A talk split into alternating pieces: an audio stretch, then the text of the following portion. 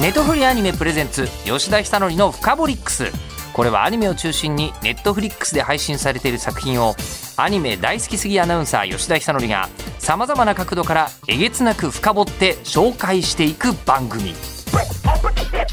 吉田久典深掘り吉田久典の深掘りックス。深掘りックス。深掘りックス。ネトフリアニメプレゼンツ吉田久典の深掘りックス。どうも、えー、日本放送アナウンサー吉田久典です。ポッドキャストだけの今日のスペシャルプログラム。特集するのは4月の14日から全世界独占配信されたネットフリックスオリジナルアニメ「ウルトラマンシーズン2」もうシーズン1の時も2019年でこんなにピカピカしてるんだっていう。つうかウルトラマンスーツだったのか。なるほど。みたいな戦いだったんですけど今回はシーズン1に続いて、えー、シーズン2ウルトラマン増えましてそして防火扉だったんだみたいな衝撃があるんですけど、え今回はですねそのシーズン1、2と続けて、え監督されている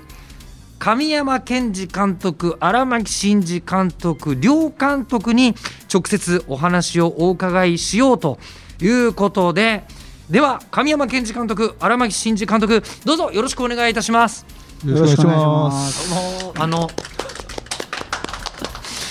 実は僕あのそれぞれ別々にお話をお伺いしたことがあってお会いしたことあるんですが、はい、あのこのウルトラマンの時もえあお二人でやられるんですねっていうのもあったんですけどその後広角機動隊 SAC2045 そちらもお二人でみたいな話があって、はい、で今回の「ウルトラマンシーズン2」もそうだしというのでなんかすでにユニットみたいな感じに お二人になっていらっしゃる。そして今ちょうどあのウルトラマン、うん、えー、ネットフリックス的に全世界同時公開に、はい、なったばかり。ご説明しますとこの作品は特撮ドラマ「ウルトラマン」のその後の世界を舞台、まあ、というかもうほぼ今ですね。ほぼね、えー、ウルトラマンであった早田真の息子早田慎次郎がウルトラマンスーツを装着して等身大ヒーローとして活躍する姿を描く物語2019年にシーズン1が全世界配信されて大好評大注目の作品になりました。でシーズン2では世界中で地球人の大量消滅事件が発生。ウルトラマンスーツを残して進次郎も消失してしまうというショッキングなシーンが飛び出して見ている人も驚いたと思います。そんな大事件の中フリージャーナリストの東幸太郎は恋人の泉とともに事件が異星人によるものだという証拠を入手して科学特捜隊に接触するも異星人のテロ組織暗黒の星と家督隊の戦いに巻き込まれていき幸太郎は絶大な炎の超能力を持つ超人になってしまいます。人類の半分を消滅させるか地球の半分を割譲するかどちらかを選べと迫る暗黒の星のペダント星人。まあ、諏訪部純一さんですね、に、えー、立ち向かうのは、本当、諏訪部さん、こうスケールのでかい悪者多いです、えー、ウルトラマンとセブン、エース、ジャック、ゾフィー、そして太郎、今シーズンはここですね、いよいよウルトラ兄弟が揃ってきました。物語の縦軸は漫画にもあるエピソードでありながら、あ原作はそうです、あのヒーローヒーロー雑誌で連載している漫画ですが、えー、そこにアニメオリジナル要素が加わって実に面白く魅力的な作品になっています。出演は早田慎一郎役が木村良平さん諸星大役江口拓也さん北斗誠司役が、えー、男子なんですけど半めぐみさん。そして東幸太郎役に前野智明さん泉役に坂本真綾さんというラインナップではい行われているわけなんですがなので今日感想がいっぱいこう届いてまして、はい、あそうですか。嬉しいです。ね、ね、ありがたいです。いや例えばそうですね、えー、ウルトラマンが最高に面白かった。マジでやばい。シーズン1も面白かったけどシーズン2はえぐいぐらい面白い。余韻で酒何杯でも飲めるねって言ってるのがノンスタイルの井上さんなんですよ。えー、ありがたいです。あの面白いって言ってもらえるのが一番嬉しいですね。うんうん、おあの CG とかの凄さとかよりもまずエンターテインメントで面白いっていう方が、あのシンプルにそう感じてもらえたんだろうなと思うのでその技術的なことってね、はい、どっちかって言ったら付録なので、やっぱり面白いって言ってもらえるのは本当に嬉しいですね。あとは JJ さんウルトラマンシーズン2のエンディング6人めっちゃ踊るやん、うん、はいゾフィーかっこ早田隊員がノリノリで踊ってると思うとふふっとなるっていうのがすごい分かるなと思ったんですけど、はい、あのこれはねもう僕や荒牧監督の世代は、はい、キャラクターが踊っていいのかっていうね そういう発想が最初に来ちゃうんだけど、はい、まあ、そのシリーズ監督をやってくれた内山君っていうね彼がちょっとそういうのやりたいんですよっていうねで、まあ、時代はそうなのかなと思って、そこはもう本当に彼にやっちゃっていいよっていうことで任せてたんで、あれはね本当に彼のアイディアなんですけど好きだからこそノリノリの感じっていうのかな演出できたんじゃないかなと思ってて僕も一ファンのようにあのエンディングは好きですけどね。プリキュアが踊るのとは意味が違うぜ確かに感じがすごくする、ね、最初大丈夫とか言って2人でちょっと心配してたんですけど、はい、やっぱりでもモーションキャプチャーってやっぱりまあ基本ねダンスはすごい映えるっていうのはまあ彼ずっとモーションキャプチャーのレイアウトとかずっとやってたんで、その辺がやっぱり手応えとしてあったんじゃないですかね、まあ、ちゃんと僕らの思った以上のものに仕上がってましたね、びっくりしました、まあ、シーズン1でね、レナーのコンサートシーンとかをやって、われわれも手応えはあったんですけど、ね、エンディングってストーリーの外側だけど、流行った踊っていいの？とか、どうしても僕らは思っちゃうところがあったんだけど、やっぱりやらせてみると、それがすごい面白さにつながってるっていうか、新鮮でしたよね。そのダンスって、うん、このモーションキャプチャースタジオで撮ったそうです、ここです、ね、あそうなんだ、はい、聖地だ。ある意味。はい。はあ、まあ、本編もアクションも全部全部ほぼ100%ここで撮ってます。はい、へえ。シーズン1からずっと全カットここで撮ってます、うんうんはい、えじゃあここであのセブンが大変な出血をしたりとかしてた、はい、してます場所ってことですよね。はあ。これあの2019年にシーズン1そして2022年にシーズン2の公開じゃないですか。もうお二人はどれくらいかけて作ってらっしゃるんですか？途中ね他の作品もやったりしてたんで、ね、シーズン1のスタートが16年のね終わり頃だったですか、うん、その時に突然プロダクション IG の石川社長から、はい、ウルトラマンやんないみたいな話があって。あのそんな軽めにご相談があらな石川社長はまあそういうノリですよね。なんかね、はい、先にじゃああのお二人でっていうアイデアは？その時にすみませんちょっとあれなんですけどネットフリックスつながりでいいかなと思うんですけど神山さんともう高画機動でやろうよっていうことでミーティングを重ねてたんですよ。そうですね。あの、うん、さんから声をかけていただいて、あなるほどと。じゃあ広角を CG で作るっていうことであれば、面白いことできるんじゃないかなっていうことで企画を決めていたところに2人で。ウルトラマンやればっていう。今今のは石川社長の、社長の主張で、はい。えで言われた時に、はい、やっぱりでもウルトラマンってもう、まあ、日本の中でも上から数えていくつかっていうようなそうですね。コンテンツじゃないですか、はい、ちょっとやっぱびっくりされませんでした？びっくりしましたよ、荒牧さんもそうかもしれないけど、自分たちでウルトラマンをやることになるとは、正直最初は思ってなかったんで、すごいタイトル来たなと、重たいなというよりは、でかいタイトルだなという感じでしたよね。荒牧監督のちょっと年上でいらっしゃいます、そうですね。ですよね。はい、荒牧監督が今もう六十一ですね。あ、そうなんですね。そうなんですよ。だとするともう世代的にはちょうど子供の頃胸を躍らせてウルトラマンをそうですね。あの小学校に入る前の段階、はい、ウルトラ Q からもう毎週一生懸命見てて、はい、ウルトラマンはもう毎日星座待機で見てましたね。やっぱりその後こうねあのまさに映像業界に入られる方からすると、ええ、もうウルトラシリーズってもう衝撃的だったわけですよね当時。あのー、なんかこれなんか言うと微妙な話かもしれないけど他に何もないんですよ。他にヒーローものとかそういったものはもう僕特に田舎だったんで映るテレビチャンネルが NHK 以外には2つぐらいしかなくて、はいはいはい、その中でウルトラマン一択みたいな感じなんですよ。そうするともうもうまさに星座待機で夢中そうですねもう。僕それ以降あんまり再放送とかで見てないんですけど、はい、ほぼ全部の怪獣とか空で書けますもん。あもうそれを見てそうそうそう。思わず自分で書いちゃう少年だったんです、ね、そうそうそう。ぐらいにインパクトはありましたね。えじゃ神山さんはもう少し年下いらっしゃいますが。多分僕が生まれた年じゃない？ウルトラマン。66年66年だからね。そうですねなので僕は多分再放送なんですけど、物心ついた時から当時ね再放送すごいやってたんで、ええ、初見はリアルタイムじゃないんじゃない？生まれた年だからウルトラセブンからはその2年後だと思うんで、ええ、なんとなくは見てたんでしょうけどでもやっぱりそれも再放送だと思います。やっぱりその時は神山監督ももう子供として思わず怪獣の絵描いちゃうとか、そういう感じだったんですそうですね。怪獣の絵描いちゃったしあのブルーマークの怪獣集めたし、うんはい。はい、ちょっと不思議な感覚なんですけどウルトラマンがいるっていう感覚とリアルにね、はい、夢に出ちゃうぐらい怖かったし。夢出てきたりしてたんですね。もう出てきました、あの宇宙人とか等身大なんで、はいはいうん、巨大な怪獣より等身大の方がちょっと怖さがあったでしょうねでそのぐらい現実とドラマがまだ区別がつかないのにのにですよ、はい、ウルトラマンの中に入りたいなとか。それだいぶなんかアンビバレンスな。ちょっとねこう、はい、ずれてるんですけどでも中に人が入ってることも分かりつつでも実際にいるみたいな。あなんかそれが分かりますね。あのうん、あの感覚ってその頃にしかない感覚なんで、はい、もう本当にそういう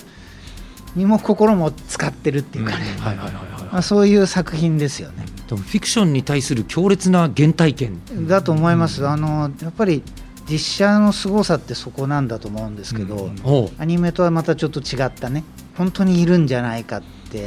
思っちゃう部分と。事実批感というかね今、ね。うん、あのあそこに家督隊って一体どの辺にあるんだろうとかっていう感じとかがなんか今でもなんかその感じは残ってますよね、うん、あとカラーになったから白黒あ放送は白黒だったんですよ、ね、そこ世代がやっぱり違う。俺もうほぼセブンぐらいまでは完全にモノクロなんですよ。あ本当、うん、それが、はい、家がまだ白黒テレビがあったんだけどちょうどカラーになって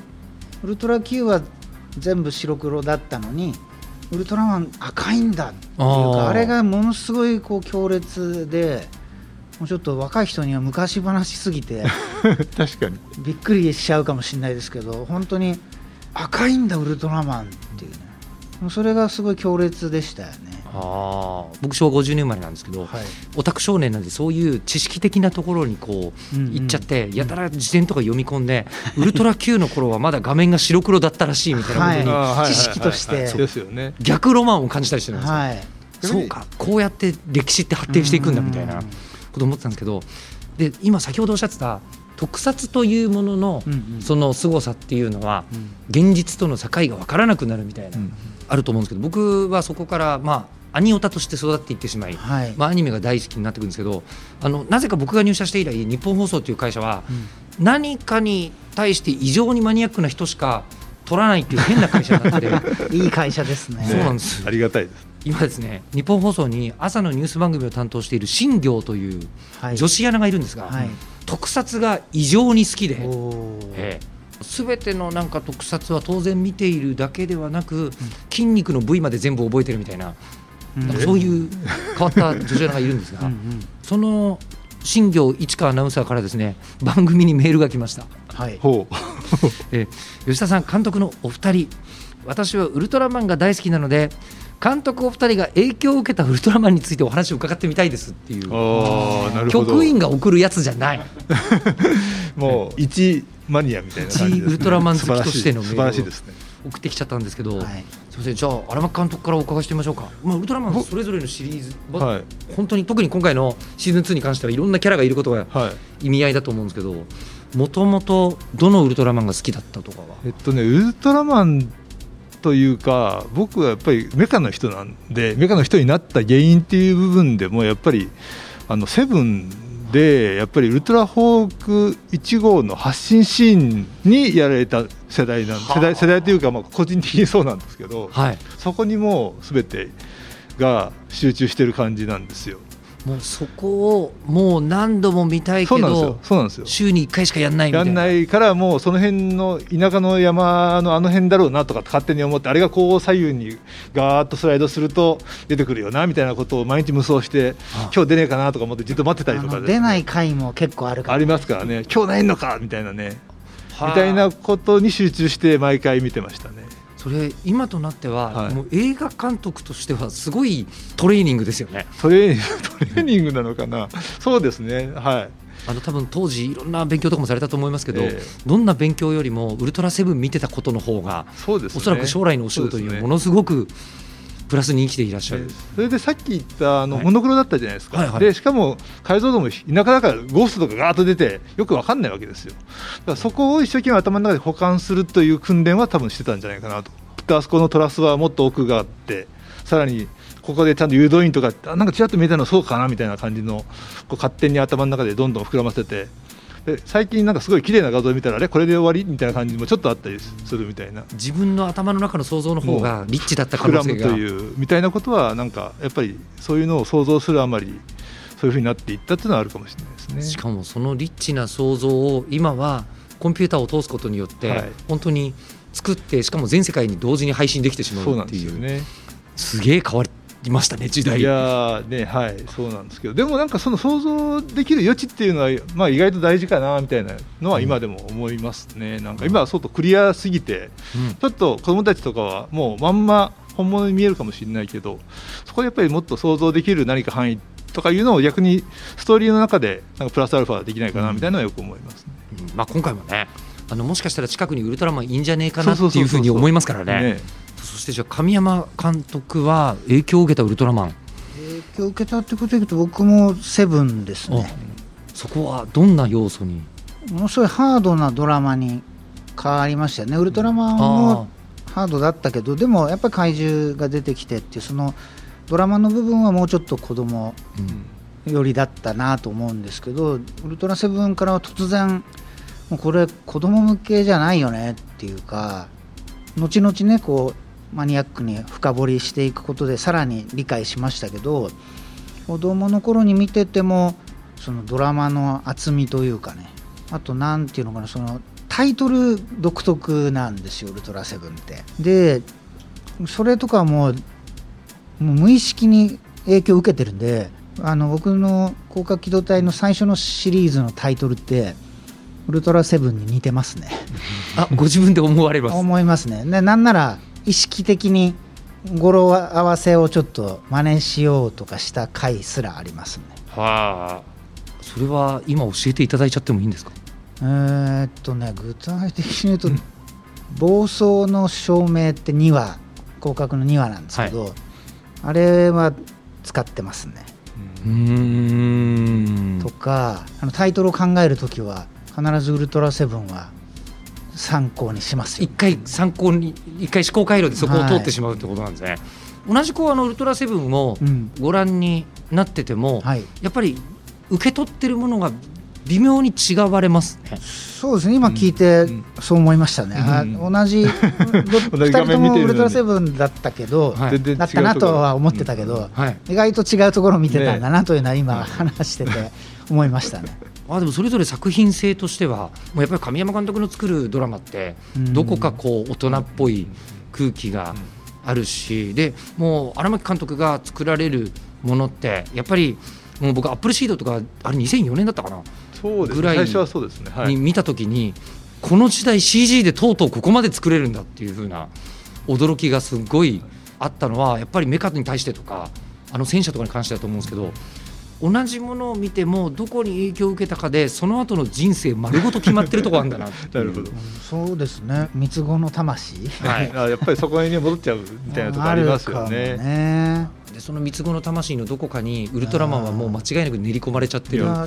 間違いなくありますね、うん、でもう二人で担当することになってそうするとウルトラマンのここがいいよねみたいな話って新橋の怪獣酒場に行けばそんなサラリーマンはいっぱいいるんですけど。いると思いますね。いるんですけどあのそういうお話はお二人ではなさったりしなかった？しましたよ。だからやっぱり、オリジナルのウルトラマンシリーズとはまた別に原作があるわけで、はい、もちろんその原作にもウルトラマンのオマージュがいっぱい入ってるんですけど僕らの世代だと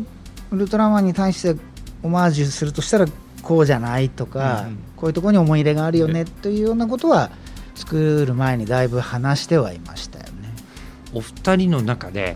ウルトラマンやるんだったら、これはやりたいとかウルトラマンでこれやっちゃったらちょっと台無しだよねみたいなラインってあったんですか？巨大化っするってことに関して、まあ、これはしないんで、うんはい、原作もしてないですはい、なんか巨大化しないウルトラマンっていうものを、ウルトラマンとして認知してもらえんだろうか、うん、だとしたらそぎ落としていった時に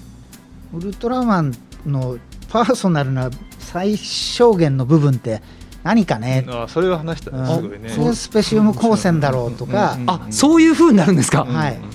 はあ、カラータイマーだろうとかね、はい、サイズを抜きにして何がじゃあウルトラマンとしてのアイコンなのかみたいなのは最初すごい話しましたね。あの喋っちゃうからね今回のウルトラマン、ね、はい、でもやっぱりその変身するっていうところに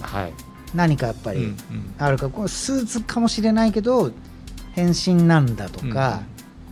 うん、そういう何を残したらウルトラマンの仲間にしてもらえるだろうっていうことは随分、ね、気にして話しましたよね、うん、どういうところにシンパシーを感じていたかとか、ね、そういうのは相当話したとですね。あでもロックバンドがロックとは何かみたいなことを 突き詰めて考えまあそれそれ近いですそうですね。ねで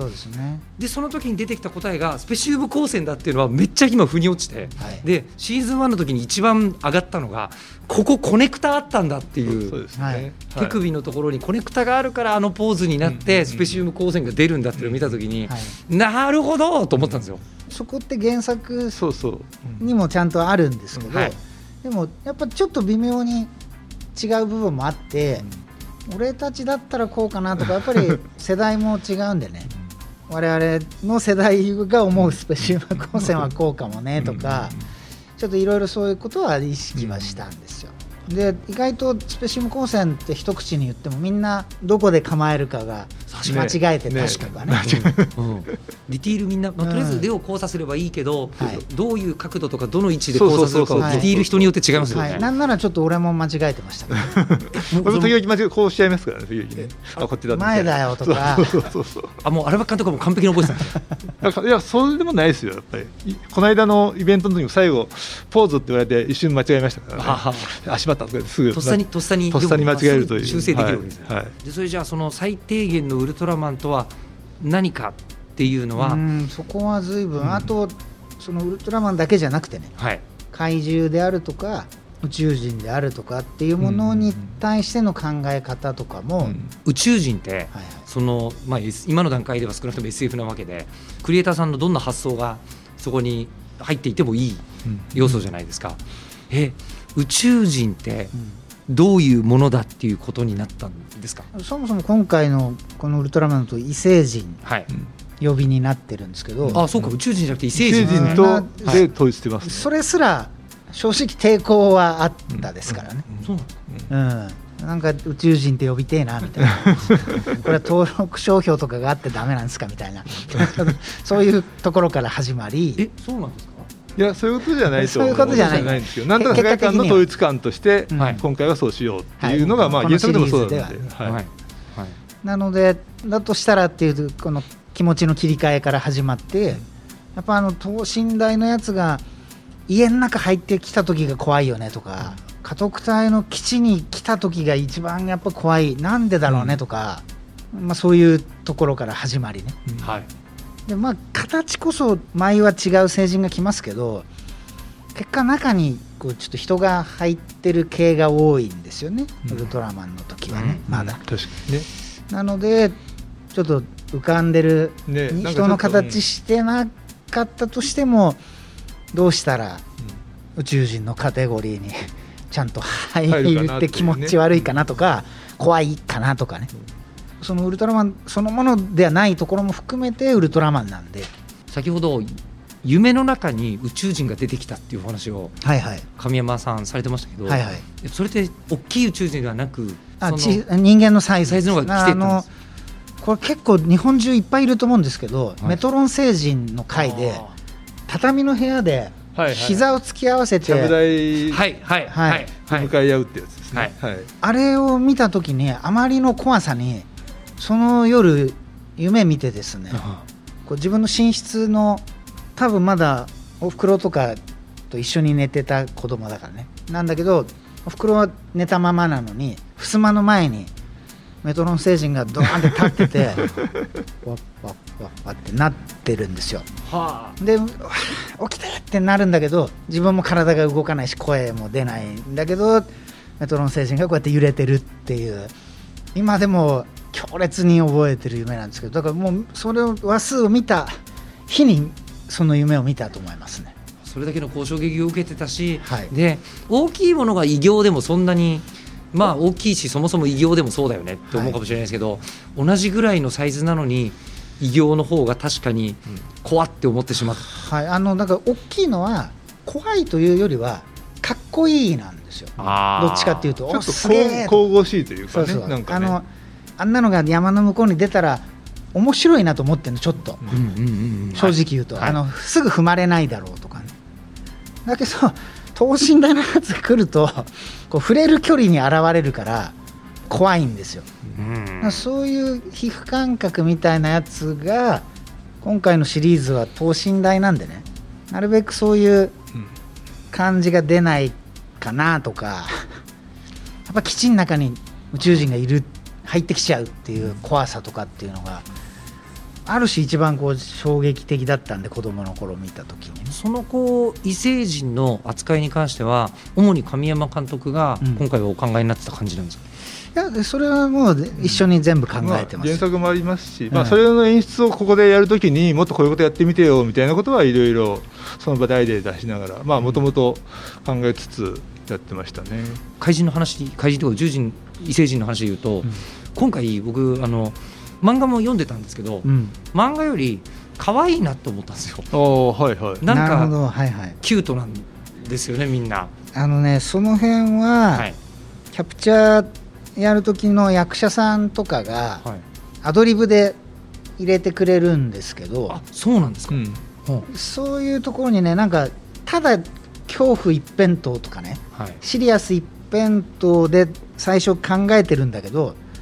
ちょっといい塩梅で崩してくれるんですよ、だからウルトラセブンよりはちょっとウルトラマンのテイストなんだと思うんだけどそういうのが役者さんからね結構フィードバックできて。うん、じゃあそれは生かそうと、うん、だから結果声優さんがまた当て直してくれてるんですけどあのそのニュアンスは結構残ってて、うん、それがそのもしかしたらキュートな部分に残ってるんじゃないかなと思いますね。これって通常のアニメ制作ではあんまり起きないことじゃないですか、うん、もちろんね声優さんがこうアドリブで入れてくれる部分ってあるけど、はい、最初にあそこまで遊んでないとできないかもね、うん、特に分かりやすいのでいくとエド。エドはいはいはい、エドとかゆっくりすぎるよって思うんだけどキャプチャーの方がね、はい、演じる時に、はい、ちょっとこういうプランでやりたいんだけどやってみたんだけどどう？みたいなね、押せよって思うんだけど、うん、これはちょっと想像してなかったから、ありかもなみたいなね、はいはいはい、尺食うしどうしようとか思うんだけど ちょっと一応やってみてみたいなところで。これは面白いかもしれません、ね、なんかね彼なりになんかその役者さんなりにまあ小川さんっていうもともと特撮の方なんですけど。ヒーローやってた方なんですけどもうなんか彼の中でこの文字が来るとこいつ必ず詰まるみたいなのを決めて、はい、そこでで止まるんですよ、それで喋るっていうのを、まあ、最初、キャプチャーの時はやってて、まあ、それさすがに本番ではできないんで、全体にちょっと牛山さんにゆっくりめに呼んでくださいみたいな感じとか、いろいろ雰囲気作ってもらってるんですけどね。ねちょっと音でエフェクトを足したりして。ってなんかベースはその役者さんがちょっと面白がってただシリアスに演じてもね、うん、怖い感じにならないところをちょっとこういうのを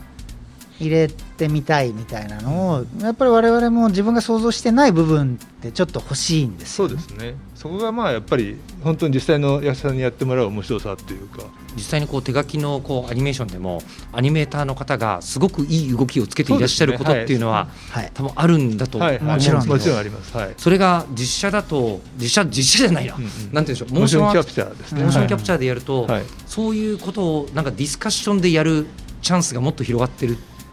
そうですね、まあ、作品によってはだめなのかもしれないけど、ウルトラマンはやっぱね、そういう懐の深さがありましたね。うん、あじゃあ、これ、一つ感想なんですけど、アルプダウンさんという方が、このウルトラマンに関して、モーションキャプチャー、ワイヤーアクション、良いアングルっていうふうにおっしゃっていて、うん、でモーションキャプチャーでやるときに、もちろんこちらからなんとなく撮ろうかなみたいなはい、こちらからの映像にしようかなっていうのを、まあ、ある程度当て込んで作ってらっしゃるところもあると思うんですけど、モーションの場合って後からもっと魅力的になる角度はどうかなとか、探すこともできるんじゃないかなと思うんですけど。まさにそれをやってる、ね、あそれやっぱり？はいそうなんですね。いっぱいやってらっしゃる？いっぱいやってますね。一回まあ絵コンテっていうのは当然あの全編作るんですけどそれをベースにはあのカメラどんどん置いていくんですけど、はい、やっぱりその後にやっぱここアクションとかはやっぱり膨らましてもらえるんですよね。モーションアクトの方々が。そうですね。ただキックしてジャンプしただけのところをもうその間に3手ぐらい入れてもらえませんかとかちょっとアクション。アニメーターがさらに。そうそう。足したりとかですね。まあ現場でもアクションコーディネーターの方にちょっと動きを膨らましてもらったりとかっていうこともあるんですけど、はい、そうなるとやっぱりこのつなぎで全部ワンカメだとつまんないんでもっと割ってみようかとか、はい、カメラガーッと一緒に追っかけようかみたいなこととかいろいろ僕らが思いつきでやってみてみたいなことをいろいろやるとテストしていくつかの方法でショットを作っていくとあこの組み合わせが一番かっこいいじゃんみたいなのがだんだん見つかってきてみたいなことを結構前は前はやってるんで。これでも絵コンテでなんですかねもうその段階で完璧なものをアニメーターさんに発注するのとはもう全く違う作業ですね。だから逆にコンテの精度はちょっと落とし、うん、落ちちゃう場合があるんだけど、そこをキャプチャーのスタジオで膨らますみたいな感じですかね。で膨らました後にそのどのアングルが一番素晴らしいかっていうのを決めるのってもう膨大な試行錯誤がそこに生まれちゃうんじゃないかと。うん、でもねやっぱりそんなに選択肢がないじゃないんです。あそうなんですか、うん、一応もう最初のプランっていうのがあると、うん、言うてもどっちかからしかないとか、うん、なんかもっとローアングルかなとか、うん、俯瞰でちょっと客観視した絵かなとかいくつかしかそうは言っても選択肢がないんですけど、はい、手書きのアニメと一番違うのはそこからカメラワークは足せるっていうところかな。うん、3カットぐらい短いカットをつないだ方がいいのかこれ1カットでグオーといった方がいいのかみたいなトライを、じゃあちょっとどっちもやってみようみたいな感じでやってみたりあともう自分でカメラを置くスタッフをレイアウターって言ってるんですけど彼らがやっぱり自分たちでそのアクションをデータで見ながらここに置いたらこういうふうに見せたらいいんじゃないですかみたいなことをだんだん慣れてくるとどんどん提案してくれてそれがまあうまくはまったりっていう僕ら以上にやっぱりデータをちゃんと見てるんでいろんなアングルを想定できるんですよね。なんでそれを1回見せてもらってじゃあさらにこうしようみたいなこととかこっちはそれをどんどんいろんなアイデアを載せて載せてみたいなことはかなりできますんで例えば作画だったらね1回書いちゃうとこれ書き直してっていうわけ絶対いかないんでその辺が楽しいというか醍醐味ですかね。シーズン2やっぱり見てもらった人は感じてると思いますけど、うん、明らかにそこはさらにこなれてますよね、うん、カメラワークとかはね。そうなんですウルトラマンシーズン2アクション量尋常じゃないんですよ、はい、すごいですよ。最終話とその前とかどんだけ動くんだよみたいな感じになってるんですけど、うん、あの今ので思ったのがアクション映画ってまあ実写のものもあるじゃないですか、うん、そうするとクレジットを見るとアクション監督っていう人がこう存在してたりして多分そうそういう方はそれは必要ですよねっていうのはすごくよく分かるんですが、今お話聞いてるとアクションシーンに関してはお二人がどちらかがアクション担当ねって決まってたわけじゃなさそうにないですよね。ない？はい、基本全カット一緒に見てるんで、あそうなんですか。はい、ええ。なんで逆にむしろお互い勝手なこと言うんで、はい、スタッフは大変かなみたいなのも正直あるんですけどねでも意外とそんなにめちゃめちゃあの別のことは言わない感じには結果的になってるんで、うんそこはなんかうまくいったかなと思いますけどね。うん、必ず全カット2人で見てらっしゃるんですね。一応見ましたね。それで統一感があるんだなと、お二人いらっしゃるという不思議さがそこに実はずっと思ってたんですけど、これまだまだお話はお伺いしたいのですが、えー、これはポッドキャストスペシャル編なんで、来週はいあの地上波にも乗る形でぜひお話はお伺いしたいというふうに思っております。というわけで、ネットフリックスオリジナルアニメウルトラマンシーズン2は、現在ネットフリックスで好評配信中です。もちろんシーズン1も一気見できますので、合わせてドドンと見ていただきたいと思います。では、来週の深堀ックスもウルトラマンシーズン2をさらに深堀神山監督荒牧監督に制作の裏側などを聞いていただきえ聞かせていただきたいと思いますのでどうぞ来週もよろしくお願いいたしますよろしくお願いしますありがとうございますネトフリアニメプレゼンツ吉田久典のフカボリックス。番組ツイッターもあります。アットマークフカボリックスをぜひフォローしてください。ではまたお会いしましょう。ネットフリアニメプレゼンツ吉田久典のフカボリックス。ここまでのお相手は日本放送アナウンサーの吉田久典でした。